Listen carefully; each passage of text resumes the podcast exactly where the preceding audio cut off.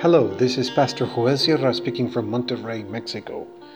Thank you very much for listening to this brief devotional reflection, and may the Lord be with you to bless you today and always.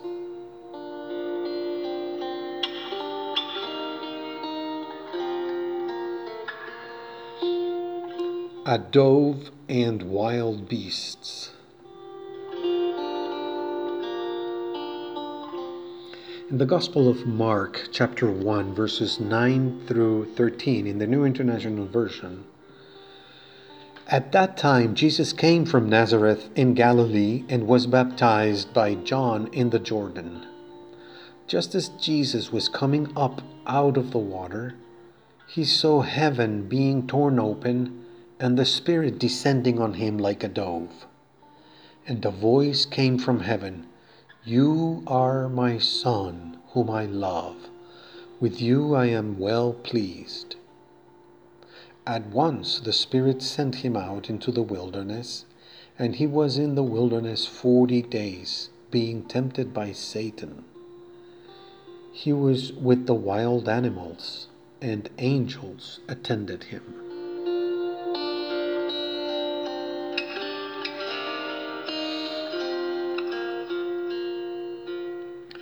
From the first episodes of the Bible, we are presented with spiritual and superhuman realities represented by animals of creation. In the Garden of Eden, the enemy of God is represented by a serpent. God's grace and salvation is represented by a great fish in the story of Jonah. In today's text, the Holy Spirit descends on the Lord Jesus like a dove.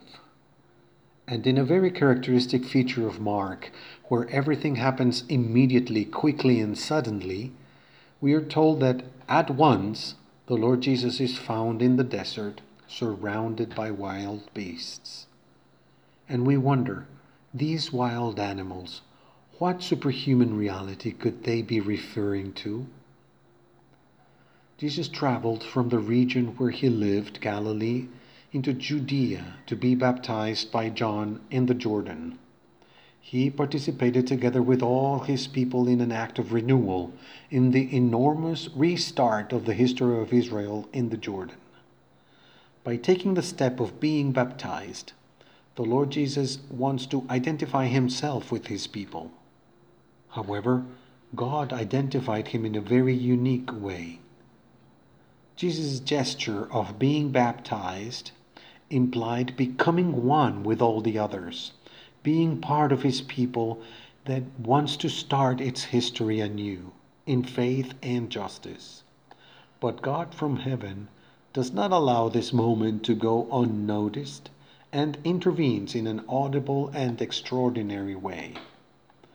The Spirit, like a dove, descended on him, and from the open sky a voice was heard reaffirming him as the beloved Son the joy of the Heavenly Father's heart. Let us remember that this is precisely the title of the entire book, beginning of the gospel of Jesus Christ, the Son of God. It is clear from the first page of this book that its subject is the true identity of the Lord Jesus. He is the Son of God.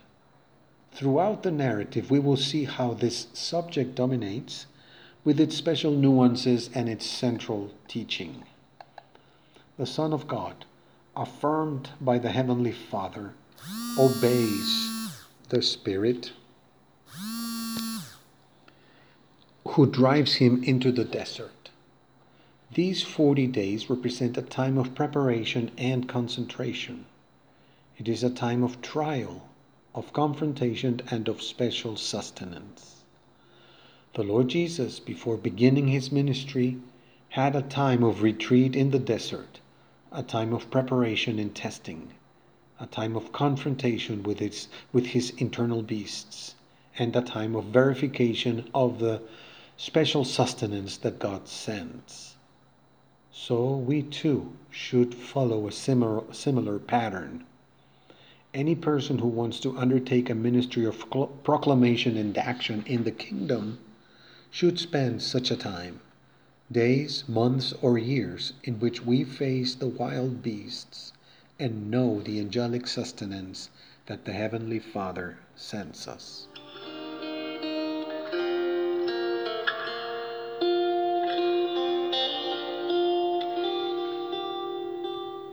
Let's pray. Lord, fill us with your Spirit to face all kinds of beasts.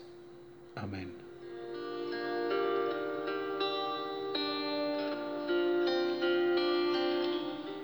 Let us consider ourselves a fortunate people because of the grace and goodness of God.